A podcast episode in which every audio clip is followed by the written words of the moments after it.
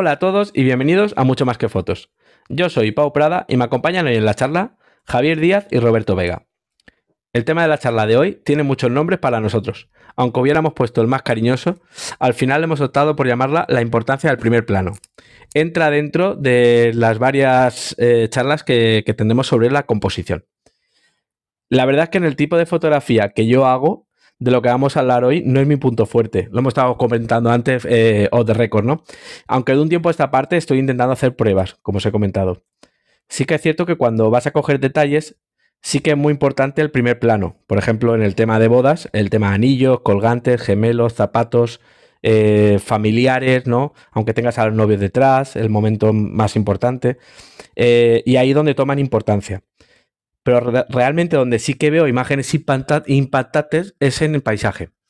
Y entre los compañeros de hoy, quien más nos puede aclarar mucho sobre el tema ese es Javi. Así que te cedo la palabra.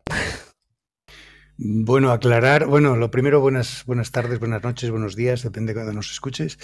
Eh, aclarar nada, porque aquí nadie somos expertos, somos todos aficionados y lo único que, unos usamos más unas técnicas que otras. No, bien explicado.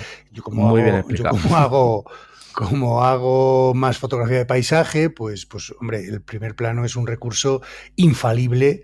Eh, pues para lo que hablábamos el otro día en la, primera jornada de las que dedicamos a composición. La fotografía no deja de ser un plano, un plano, un papel, una superficie mm, que, solo tiene dos dimensiones, ancho y alto, y nada más. Entonces, para facilitar la lectura de, ese, de esa fotografía que estamos viendo, bien sea impresa en papel, bien sea eh, a través de los eh, dispositivos móviles o en un ordenador, o en una pantalla gigante, en, yo que sé, en una charla o lo que sea, eh, en una diapositiva, eh, vamos a ver dos planos, o sea, un plano formado por dos dimensiones, la, altura y el, ancho, nada más. Entonces, para eh, crear la falsa sensación de tres dimensiones, tenemos muchas herramientas o muchos tips para intentar que las dos dimensiones pasen a creer al ojo que son tres. Y una de ellas es diferenciar los distintos planos que, conforman cualquier, cualquier imagen. Tiene tres planos básicos. Luego hay eh, hasta 16, depende de los autores que, vamos, que consultes. Eh, está el primer plano, el plano medio y el fondo o plano lejano. El primer plano, eh, como su propio nombre indica, es el que más cerca está del espectador el plano medio es, digamos, el mogollo de la imagen, el, eh, donde debería estar el sujeto central, que a veces no es conveniente colocarlo ahí, eh, que esa es otra. Y el plano lejano o fondo o mm, elemento final de la composición es eh, hacia donde nos lleva la mirada en esa foto. Imaginaos por un momento, ya sabemos que esto es eh, audio y hay que echarle un poco de imaginación. Imaginaos por, por, un momento la típica postal que todos hacemos de niños. El sol en el cielo, una casita y un camino. El camino, la parte más cerca del camino a nosotros sería el primer plano. La casita sería el plano medio. Y el sol con las nubes al fondo y una montaña, mm, todo depende de la imaginación que tuvieras de pequeño, eso sería el plano lejano o el fondo. Entonces, eh, si bien en determinados tipos de fotografía eh, el, hecho de jugar con los desenfoques también nos, nos produce esa, esa sensación de tres dimensiones, en fotografía de paisaje sabemos que todos tendemos hacia lo denominado, el, que lo, comentamos el otro día así, eh, sotoboche, la hiperfocal. Es decir, que todo en la, fotografía dé la sensación de que está en foco, de que no hay nada desenfocado. Entonces, eso es difícil de conseguir cuando en el primer plano tienes algo que está tan cercano, tan cercano al objetivo de tu cámara como una cuarta es imposible que todo lo demás esté en foco. Entonces ahí hay que utilizar un método eh, que eh, también explicamos un poco a grosso modo el, otro día, eh, que es el, focus bracketing, es decir, el apilamiento de enfoques. Es tomar una foto para el primer plano, con el primer plano enfocado, o sea, siempre partiendo del mismo, del mismo encuadre, ¿no? Primer plano enfocado, otra para el plano medio y otra para el fondo digo tres, como puedo decir, 16. Depende de lo cercano que esté el primer plano y de lo que tengamos en el plano medio y de lo que tengamos en el, fondo.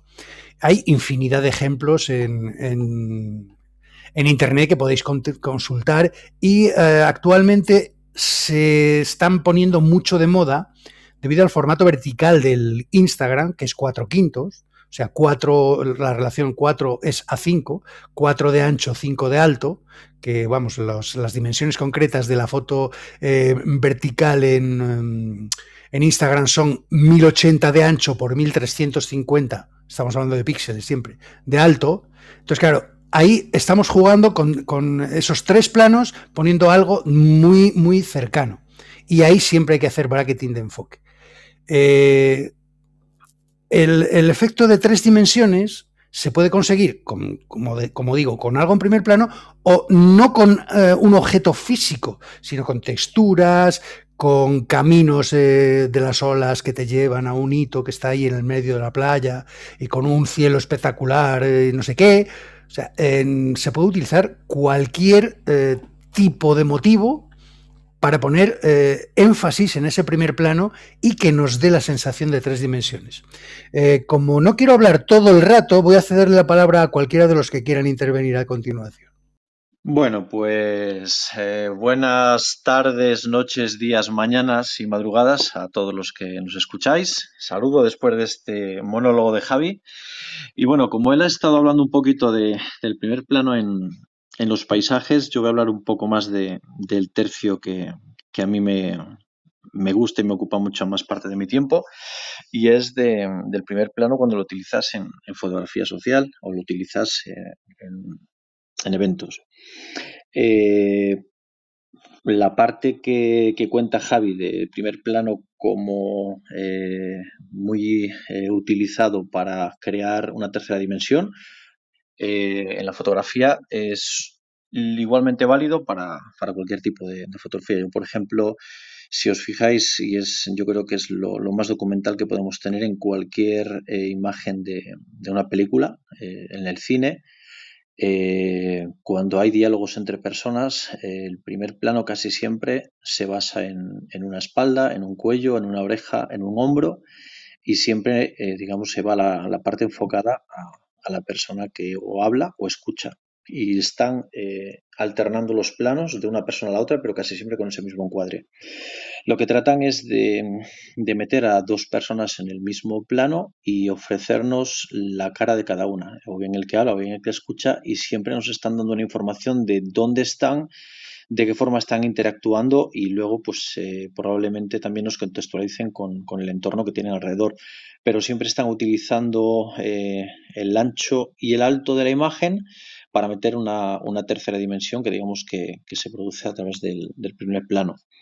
Eh, yo, por ejemplo, en, mi fotografía suelo utilizar el primer plano muchas veces utilizando puntos de vista bajos, que creo pues a través de, líneas, a través de desenfoques bastante pronunciados, o a veces a través también de utilizar a, las figuras de las personas, eh, utilizar, por ejemplo, formas triangulares en el primer plano, solo utilizar pues eh, personas, eh, piernas, brazos, la cabeza, partes de la cabeza, todo aquello que me permita, digamos que... Y zapatillas haciendo triángulos. Por ejemplo, zapatillas haciendo triángulos. Eh, espejos, no sé, yo utilizo 40.000 cosas. Por lo que te pilla a mano, ¿no? Lo que te pilla a mano, coges y haces sí, composición. llevar conmigo a veces algo, pero la mayor parte de las veces lo que hago es aprovechar lo que te encuentras por los sitios, porque si te llevas algo siempre contigo y lo vas utilizando al final, eh, el resultado no deja de ser muy parecido en todos los casos y lo que intentas es huir de repetirte. Entonces, eh, pues en un sitio a lo mejor hay una mesa de cristal, en otro sitio a lo mejor hay un espejo, en otro sitio tienes un marco o una pared eh, metálica, entonces vas utilizando todo aquello que te encuentras y así no te suele repetir tanto. El famoso matojo de flores de margaritas de Javier Gómez Morán, ¿no? que lo llevan todas, es un, un manojo de margaritas de plástico del chino que lo pone en todas sus fotografías de paisaje en primer plano. De coña, lo pone siempre de coña. En cada sesión que va, pone, planta las mismas margaritas de todas sus fotos y hace la misma foto con las mismas margaritas. Es su firma, ¿no? Imagino. No, lo mismo que hay gente que pone los, los muñecos estos de, de Fer, ¿cómo se llaman? Los, los de Playmobil, pues es una cosa, Playmobil o los parecida. Bueno, es, una, es una firma, al fin y al cabo. Pues es como lo de llevar el ojo de pez. Mm, siempre, eh, a cualquier sitio que vas. Y un, par de fotos siempre haces con el ojo de pez. Pues mira, ahora, bien. Ahora que, ahora que lo nombras, eh, y como dice Tomás, vamos a hablar de cacharreo. Eh, este tipo de fotografía, ¿no? ¿Se puede hacer con cualquier objetivo? ¿O es recomendable algún tipo de objetivo? A ver, eh, lo lógico es uno que te permita enfocar relativamente cerca mm, o, muy cerca de, lo que es el objetivo, es decir, que tenga una DMF, distancia mínima de enfoque, suficientemente eh, pequeña, mm, entre 20 y 30 centímetros. Sí, por contextualizar, di algún objetivo concreto. Un 70-200 no, 70 Mm, no. 50. Desde, cualquier. Sí, un 50, un 24-70, un gran angular, un grandísimo gran angular, un ojo de pez. El ojo de pez te permite poner el, primer plano a, no sé, a 7 centímetros. Una exageración, una barbaridad. No sé, quien lo tenga, que comente. a ver, Roberto, ¿tú con qué objetivo sueles trabajar más este tipo de fotografía? A ver, yo, eh, pues depende de lo que esté haciendo. Por ejemplo, en paisaje suelo utilizar el 12-24. Ya ves que eso es un ultra gran angular.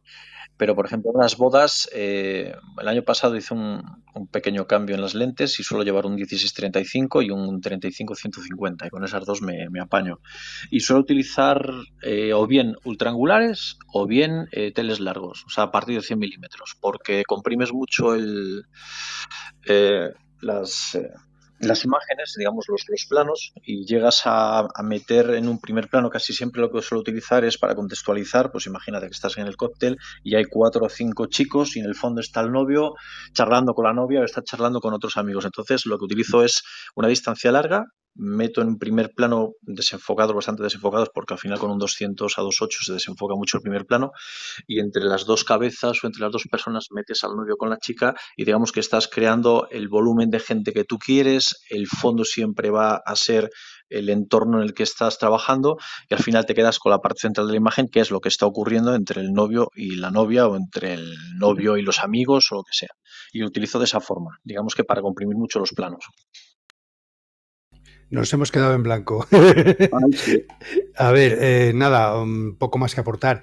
Eh, lo único que yo lo, que lo utilizo normalmente es en paisaje. Y como os decía antes, no solo poniendo un elemento, por ejemplo, una flor, por ejemplo, en, fotografía urbana, un hito que haya en, la acera. Por ejemplo, en, en, León hay muchos, muchas conchas del Camino de Santiago. Pues una concha en primer plano con un edificio emblemático en el fondo todo, todo, todo enfocado, pues es una, mm, eh, ¿cómo te diría yo? Una fotografía que llama la atención. Eh, lo que comentábamos el otro día del impacto visual. Entonces, es una foto que tú normalmente no ves cuando vas por la calle. Tienes que hacer el, bracketing de enfoque para que te quede todo enfocado.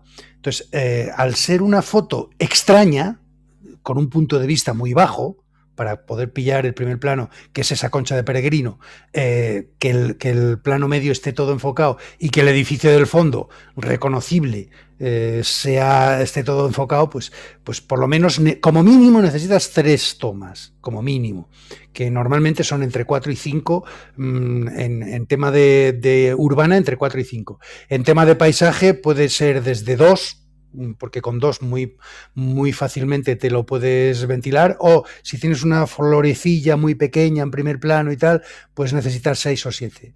Pero vamos, lo más, lo más lógico es que en fotografía con dos, en fotografía de paisaje con dos fotos, si están los planos en la realidad suficientemente separados, imagínate por ejemplo que tienes un acantilado y ese acantilado eh, lo tienes a los pies y del acantilado a la línea del horizonte tienes un barco en el medio. y, nada más. O sea, solo tienes que hacer el primer plano, que son las piedras del acantilado, y el segundo, o el fondo, que es el, barquito con el horizonte y con el cielo. O sea, dos tomas te solucionan la foto. En muchos casos, utilizando la hiperfocal, con un F16 y enfocando a dos o tres metros, de, ya te digo, siempre depende de la distancia de tu primer plano a tu lente. Cuanto más pequeña sea esa, más tomas vas a necesitar. Si es suficientemente lejana, como es en el caso de la hiperfocal, si está más o menos a, 80, 90 centímetros, si tú pones la hiperfocal con un F11 o un F16, te cubres eh, las espaldas y lo tienes absolutamente todo en foco. Eh, pero siempre es importante mm, poner algo en primer plano. Es como lo de poner una persona en un paisaje. Eh, poniendo una persona aportas dimensión al paisaje. Estás diciéndole al espectador, mira, aquella montaña que hay allí es la leche de grande, porque mira el paisanín qué pequeñajo es. O eh, estás diciendo, mira, fíjate si será enorme este paisaje que el, señorín se le ve mm, pues, en un 1% de la fotografía. Pero de la misma manera, potencias también la inmensidad del paisaje con un primer plano atractivo por ejemplo, una fila de, piedras, eh, lo, que os decía antes, eh, las, eh, las, olas del mar que te llevan cuando, cuando se retira, cuando hace la resaca la ola, crea unas líneas, unas líneas que te llevan al hito donde está creando esa resaca, ¿vale? Entonces, esas mismas líneas, si tú las dejas enfocadas, te dirigen al hito. Entonces, enfocan la lectura de la foto y sirven para agregar esa mm, dimensionalidad a la foto. Eh, por supuesto, cuanto más alta sea la foto, más que ancha, más potencia visual va a tener. Es decir, este tipo de fotografía potenciando el primer plano es más aconsejable en fotografías en vertical que en horizontal. No digo que no se utilice también en horizontal, por supuesto, pero siempre mm, va a llamar más la atención en vertical, porque no recorres la foto de un solo golpe de vista como te, falta como te pasa en horizontal. Tienes que empezar abajo, donde está el primer plano interesante, e ir subiendo con la vista hacia arriba. Entonces, al, tenerlo que ver de más de un golpe de vista, eh, la imagen siempre es más eh, atractiva. Por poner un ejemplo, ahora mismo estoy viendo una foto de un puente colgante. ¿Veis lo que es un puente colgante? Un extremo, el otro extremo, eh, si tú haces ese puente colgante con un grandísimo gran angular, pones un extremo de la barandilla a cada lado de las dos esquinas, y en horizontal o en vertical, me da igual, creas una sensación de tridimensionalidad que dices, ¡Uy, menudo cacho de, trozo de pedazo de puente colgante. Eso, por ejemplo, eh, quien te dice eso te dice una, una noria, en la curvatura de la Noria, en una, en una atracción de, feria, una montaña rusa, la miras desde abajo con... O sea, lo, importante eh, para, conseguir esta tridimensionalidad son puntos de vista que normalmente tú cuando vas por allí no los ves. Es decir, tú no te tiras al suelo para ver cómo se ve la torre de Pisa con, con, un, con un Playmobil abajo, sujetándola.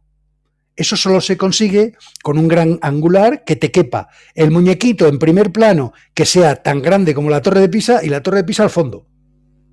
Eso solo se consigue de esta manera, es decir, potenciando el primer plano y con el focus stacking, con todo que esté enfocado. Bueno, y trabajando también mucho la composición, ¿no? Porque es necesario. No, en vano es composición, no es otra cosa. Sí, sí, no, pero me refiero que, que tienes que tener un, punto de vista muy claro. No, sé, no, sé, cómo explicarlo realmente. Una, una, fotografía que se aplica bastante, eh, yo la he visto mucho en muchos fotógrafos de boda, tanto en vertical como en horizontal. Es un brazo del propio fotógrafo saliendo de una esquina, sujetando a la pareja y la pareja eh, como mm, yéndose lejos. No sé si me explico. Eh, y crea esa diagonal desde la esquina, por, poner un ejemplo, inferior izquierda, crea una diagonal, la mano del propio fotógrafo o del que se ponga en, eh, su lugar, con la mano de la, de la, otra persona agarrada y, ves esa diagonal completa y te potencia ese primer plano la tridimensionalidad tridimensionalidad. Toma palabra. Palabra complicada. Eh, Roberto, tú en el tema de bodas eh, lo trabajas bastante, este tema, por lo que me has comentado antes. Eh, sí, a ver, yo a la hora de componer no solamente utilizo el primer plano, suelo utilizar, no sé, es que si, me pongo a, intentar decírtelas todas, seguro que me dejo una. No, hombre, no, es una clase magistral. Bueno, sí, sí, yo estoy apuntando. ¿eh? Eh, no, a ver, yo lo que es lo que suelo utilizar casi siempre son en ese estilo, en ese sentido me parezco bastante a Javi a la hora de, construir las fotografías, porque utilizo mucho eh, los puntos de, vista bajos o diferentes, puntos, puntos de vista a ras de suelo, puntos de vista eh, por encima de las cabezas y sobre todo eh, siempre intento acercarme a las superficies, a una pared, a un tronco, a una silla, a una mesa, a un cristal, a un espejo. Entonces, digamos que esa es la referencia que tienes como un primer plano y a través de ahí tú trazas la fotografía. Siempre tienes que intentar eh, dejar los fondos limpios porque yo para mí la fotografía, el fondo es tan importante como, como el plano principal y siempre tienes que intentar eh, llamar la atención del sujeto pues eh, a través de, eso, de utilizar unos primeros planos que te vayan dirigiendo la mirada y, a través de unos fondos que estén limpios que no te entretengan la mirada. Y otra cosa que acaba de decir Javi, que nunca lo había pensado, pero es cierto, que según eh, hagas una fotografía horizontal o vertical, cuando lo haces en vertical y tienes un primerísimo plano enfocado, el recorrido que estás haciendo visualmente es mucho más largo y realmente esa fotografía te impacta más y a veces te pones a pensar por qué impactan más las fotografías verticales, algunas, y es realmente por eso, porque el camino que tienes que recorrer es más largo. porque te dirige, ¿no? Más hacia, correcto. Tardas más tiempo en leer la imagen. Sin embargo, en la fotografía horizontal, como que es más inmediato el efecto. A ver, hay fotografías y fotografías. Eh, hay fotografías muy intrincadas y sobre todo cuando tienes eh, muchas capas, sobre todo en las bodas, que están pasando seis, siete cosas al mismo tiempo en la misma habitación y te vas eh, vas viajando de una a otra y ves en un lado que está un, alguien está leyendo, en el otro lado está vistiendo a los niños, en el otro lado ves cómo le ponen a la novia el velo, en el otro lado estás viendo el señor que está mirando a través de la puerta del cuarto de al lado. Entonces son fotografías un poquito más complejas, pero es cierto que la fotografía vertical, cuando tú tienes un primer plano muy detallado, el recorrido que tienes es más largo y yo creo que son más impactantes precisamente por eso. El otro, día, el otro día hablábamos eh, de los concursos de fotografía y de los jurados eh, que se tienen que tragar 10.000 fotos, por poner un ejemplo, en un concurso de fotografía de estos muy importantes que se presentan, se presentan tantísima gente, y cada foto les lleva aproximadamente unas 30, o sea, unas 300 milésimas de segundo, más o menos. Eh, la tercera parte de un segundo ver la fotografía. Si tú consigues que el jurado se pare un segundo en esa fotografía, ya tienes un, porcentaje muy grande del premio ganado. Y eso, las fotografías verticales con un primer plano brutal, eh, ayudan mucho. pues eh, te iba a comentar yo ahora, a colación de eso que me dices de los concursos, porque eh, hace poco, como dos meses, me tocó a mí estar de, juez.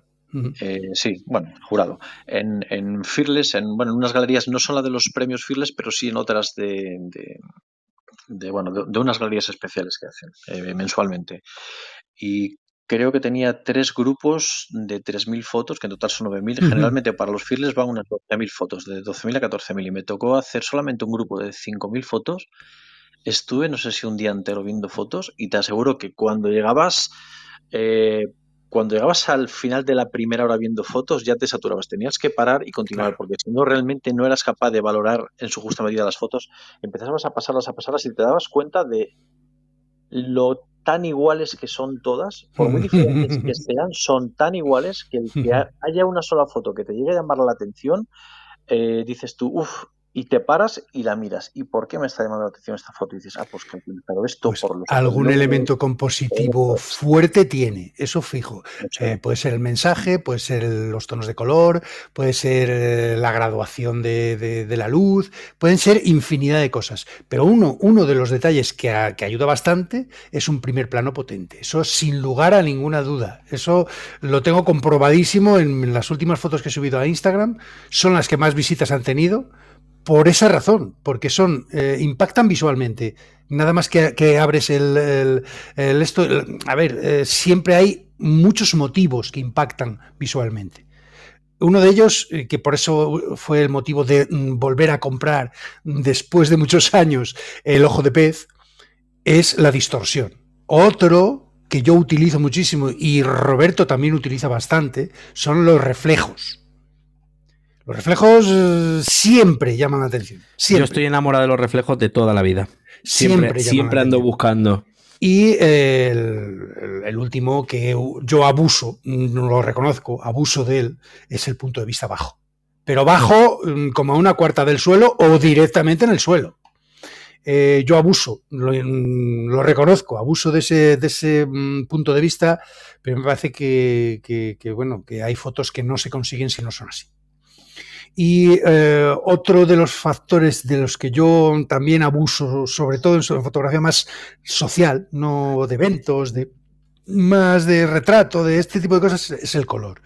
Yo a mí el color mm, cada vez, em, ¿cómo, se dice? Masterizar el color es, es cada vez más difícil. O sea, intentar comunicar solo con el color es un arte que se perfecciona con muchos, muchos, muchos años haciendo fotos, pero muchos.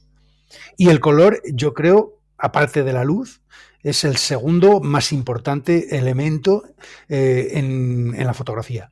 El color, eh, por eso la fotografía en blanco y negro, eh, que lo hablamos en, su, en, su, momento cuando dedicamos un podcast a la fotografía en blanco y negro, no me aporta tanto. No me aporta tanto, pero yo creo que es el motivo de porque últimamente estoy muy enganchado al tema del color y encontrar los colores complementarios y encontrar los colores adyacentes y mirar siempre la rueda de color y no pasarme de, saturación de este color, eh, compensarlo con la otra. Todo eso me preocupa bastante últimamente. Antes no me preocupaba para nada, pero por ejemplo en un paisaje encontrar el azul del cielo, el blanco de las nubes, el verde de los árboles y el amarillo de las flores, eh, el encontrar ese equilibrio Mm, es muy complicado. Y solo se consigue con mucha, mucha, mucha, mucha práctica. Mucha práctica. Roberto creo que quiere comentar alguna cosita. Dale. Eh, sí, bueno, ahora cuando me dijo Javi lo del color, digo, digo, menos mal, menos mal, vamos avanzando. A ver, eh, la, vida en sí, aunque mucha gente la vea siempre gris o negra, la vida es en color y todo lo que sea en color siempre es bonito, siempre es bonito. ¿Qué pasa? Que estamos tan acostumbrados a ver el color en todas sus facetas que es muy difícil eh, ser capaces de construir una fotografía a través del color, pero la gente que es capaz de hacerlo, y para eso hay fotógrafos muy buenos a los que yo, admiro a varios de ellos, porque trabajan muy bien en color, eh, es tan, tan bonito construir en color y tan difícil que cuando lo consigues te quedas mirando la foto y dices, ¿qué tiene? O sea, ¿qué tiene? No sabes qué es lo que tiene, pero te, queda, te quedas enganchado. Y es algo que no tiene, por ejemplo, el blanco y negro. El blanco y negro eh, lo veo un poquito más para transmitir, para, para dar sentimientos, eh, incluso a veces para, para, liberar una foto que en color no te dice nada y sin embargo en blanco y negro sí te lo puede decir. Pero en social una fotografía en blanco y negro te puede decir mucho, o sea, te puede impactar mucho. Claro, te puede impactar mucho y sobre todo te puede liberar a veces de cosas que tú en una boda puedes controlar. Sí, sí, cosas, eso, es otra, ese es otro tema aparte, sí. eso es, a veces un fondo eh, de un color que no te dice nada te puede fastidiar una foto. Sin embargo, la pasas a blanco y negro y te quedas con lo importante, que es lo que tú tienes enfocado y te quitas de la pared roja o de la pared verde o de la pared amarilla o de la pared fosforito que al final te estaba matando la foto. Y a veces el, quitar el color te ayuda a transmitir más lo que tú quieres. Y sobre todo en fotografía social se utiliza muchísimo blanco y negro precisamente por eso. Pero cuando tú eres capaz de trabajar el color y hacerlo eh, con un poco de sentido y utilizarlo también eh, todas las gamas de colores para crear sensaciones, eso, ese tipo de fotografía a mí, a mí es la que más me gusta. Lo que pasa es que es muy difícil eh, ser capaz de transmitir a través de los colores. Pero bueno, yo tengo alguna fotografía eh, que además me ha dado bastante, bastantes alegrías y están hechas todas a base de color.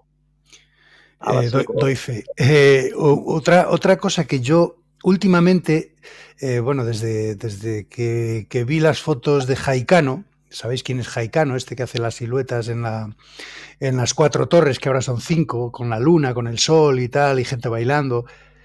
es la fotografía de siluetas. Mm, en mi galería, en Instagram, que cualquiera podéis ver, Javier Díaz Barrera, eh, no tengo muchas siluetas, pero las que tengo son completamente eh, icónicas. Hay una de una mantis religiosa, está mi, hija y mi yerno en las dunas de Maspaloma. Eh, yo cuando me obsesiono con un tipo de fotografía o de elemento el que resaltar, em, estoy obsesionado unos cuantos meses y luego lo, lo, dejo ahí apartado y lo tengo como un recurso más. Por ejemplo, el Sun Star pues yo qué sé, en, el último verano pasado estaba obsesionado con el Sunstar y estaba buscando objetivos específicos que tuvieran una Sunstar bonita. claro, normalmente los grandes angulares, como el 1224 que tiene que tenemos eh, Roberto y yo, tiene seis palas y, el, eh, la, la es feota, feota. Pero por ejemplo, este ojo de pez nuevo que me he comprado tiene una Sunstar espectacular. O sea, eso es una Sunstar larga eh, con cinco, espérate, no, uno, dos, tres, cuatro, cinco, seis, siete, con siete em, rayos y es espectacular. O sea, yo me quedo flipado con, la, con la Sunstar que te sale incluso a, F2.8. Entonces, eh, ese tipo de cosas, eh, primero experimentas con ellas. Te pasa lo mismo con el color, te pasa lo mismo con la profundidad de campo, te pasa lo mismo con el bokeh. Eh, yo estuve, estuve, vamos, eh, sobre todo en fotografía de macro, estuve obsesionado con el bokeh, pero obsesionado de tal manera que es que tiraba muchas fotos muy buenas porque no me gustaba el fondo y porque no tenía la, el suficiente, la suficiente cremosidad del el bokeh, ¿me entiendes? Em, yo creo que todos los fotógrafos tienen que pasar por esas fases. Utilizar determinados recursos, los utilizas hasta la saciedad, los dejas aparcados ahí en un rincón y conforme tu cerebro te va diciendo, vale, pues mira, aquí podías utilizar una silueta, o aquí podías eh, poner una Sunstar, que tenemos el cielo muy plano, o aquí podías pillar un reflejo, o aquí podías bajar la cámara al suelo, o subirla al techo, eh, o poner el ojo de pez. Todo eso son recursos para no llevarte solo las dos típicas fotos que hace el turista de cualquier sitio al que vas. Tienes que llevarte, en lugar de esas dos fotos, 200. ¿Qué tiempo de tirar vas a tener? Pero Javi, tú es que eres como el inspector Gadget. O sea, tú tienes un estilo de fotografía para cada momento. Por eso mismo que lo intento. Porque si no, no, sí, En esta vida creo que hay que intentarlo todo. O yo a mi edad ya he llegado a esa conclusión. Si lo quieres probar, pruébalo, no te esperes. Otro recurso que utilizo mucho son las panorámicas. Mm, todos me conocéis las panorámicas, pero es que llevo con las panorámicas desde, desde 2011 que empecé a hacer panorámicas. macro, paisaje, eh, social, eh, ¿Qué más? Eh, bueno, Street de noche, que hace poco te felicitó un experto en tu Instagram. Eh, que, ¿Cuál se me olvida? ¿Se me olvida alguna más? No, bueno, yo, a ver, yo intento probar todos los Correcto, no, no, no, no, si, estoy de acuerdo. la fotografía de personas no es que no me guste, no es que no me guste, es que no me siento cómodo haciéndola. Eh, vosotros que sois BBCs y eventos y social y estáis acostumbrados a trillar con la gente y a decirle ponte para acá, quítate para allá. Yo me da muchísimo corte, eh, aunque, no me, aunque no lo parezca, soy muy tímido de cara a la relación personal. Entonces me da muchísimo corte. Si no es a mi mujer o a mi hija o a mi hijo o a mi yerno, mm, me da mucho corte hacer fotos a gente. Eh, no porque a lo mejor no sepa o no tenga recursos o no utilice el flash o no, no, no, es porque simplemente, mm, de verdad, soy muy tímido para esas cosas y me parece que hay otras personas que lo hacen bastante mejor que yo. Más tímido que yo, no creo. bueno, y digo yo, Javi, ¿y por qué no te quitas esa timidez, que es algo de lo que a mí al principio me impedía hacer las bodas? Eh, yendo con alguien a hacer bodas, porque yo siempre dije que nunca sería capaz de hacer una boda, y de hecho, mm, lo que más miedo me daba era hacerle fotografías a gente que no conocía.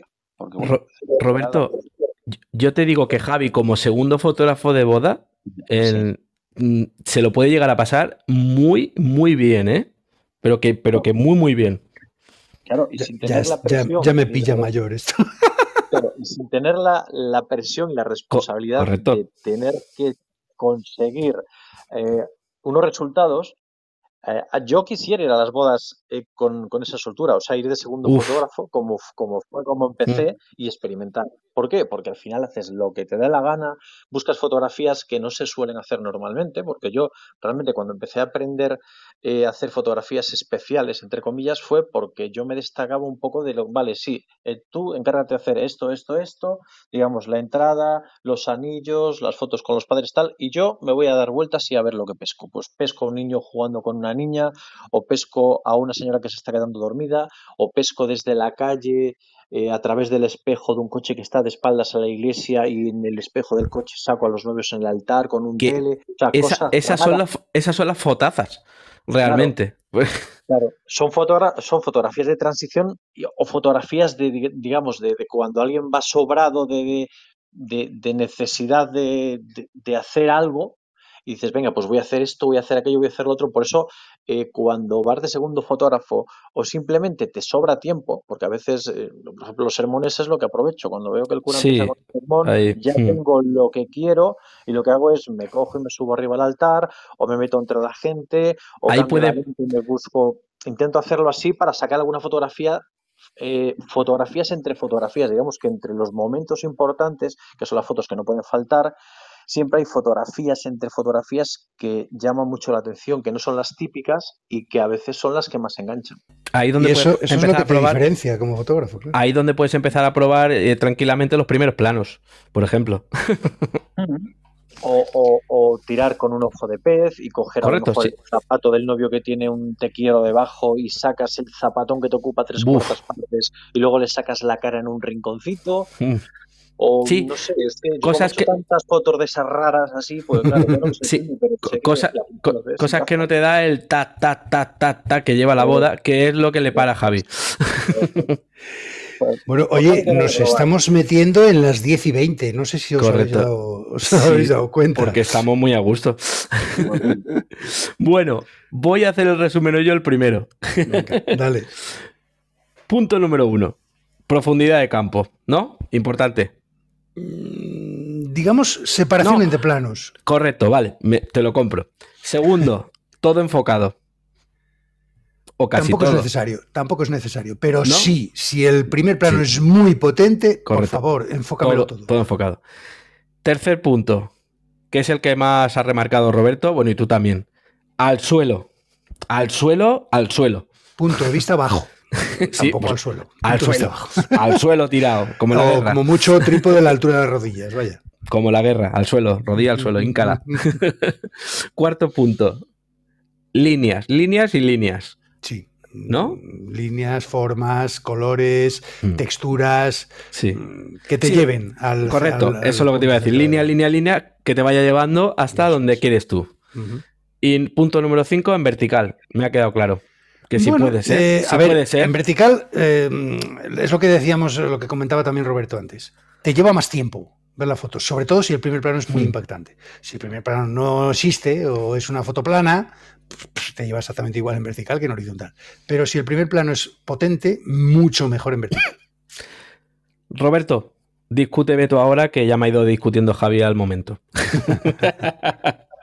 Bueno, a ver, eh, hemos estado hablando un poquito de los primeros planos, pero yo creo que nos falta algo importante, que es algo que se está utilizando también mucho últimamente, que es el, meter a las personas dentro de, los paisajes.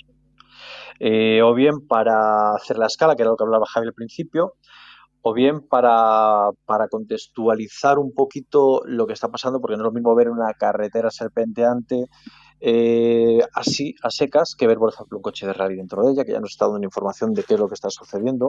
Y no es lo mismo, por ejemplo, si veis eh, las, las, portadas del National Geographic, por ejemplo, es rara la fotografía que aparezca que no haya una persona dentro. ¿Por qué? Porque digamos que están eh, acercándonos también un poquito a ese espacio. Nos dan un espacio natural increíble y al mismo tiempo nos introducen a una persona dentro, del, dentro del, de la imagen y nos están acercando, nos están conectando. Entonces también es importante utilizar el primer plano.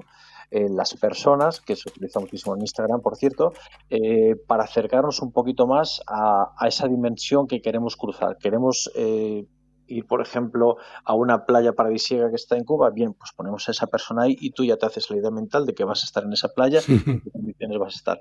Pero creo que es una, cosa que también se está utilizando, que no es compositiva, pero sí que nos da un poco de, contextualización dentro de, dentro de la imagen. Eh, acabo de mandaros a los dos una, foto del, sí, del otoño pasado. Está Pablo, está Jorge ahí al ataque de una seta y yo les, les, tengo sacados dentro de una cueva que forma un árbol, una cueva, un, eso es, eso es lo que estábamos hablando precisamente. Eh, sí, claro, hay que jugar con las personas, eh, hay que meterlas en el paisaje, eso, eso es eh, de siempre, de toda la vida de Dios. Lo que pasa que no, no siempre tienes a mano una persona. Por eso yo también estuve obsesionado un tiempo con incorporarme yo mismo en las panorámicas. De hecho, si veis, si veis mi galería, estoy en 810 incorporado, yo mismo. Em, ah, me, hago una, me hago una foto, cuando tengo la, cámara en el trípode, eh, me hago una foto conmigo y luego lo monto al hacer la panorámica. O sea, que te quiero decir que lo que sobran son recursos para hacer tus fotografías atractivas. El próximo salto será pues crearme una web en condiciones porque a ver, a ver si me jubilo estás, y cuando tenga tiempo, cuando tenga tiempo hago una web en condiciones. Estabas ahí, te la quitaste y estás ahí ahí que caes otra vez. Sí, yo creo que aunque tengas eh, Instagram, Flickr, 500px, lo que sea, necesitas una web. Es que al final tus fotos las tienen una plataforma, no las tienes tú. Es cierto que una web pues, tiene su mantenimiento, al final de coste, de todo.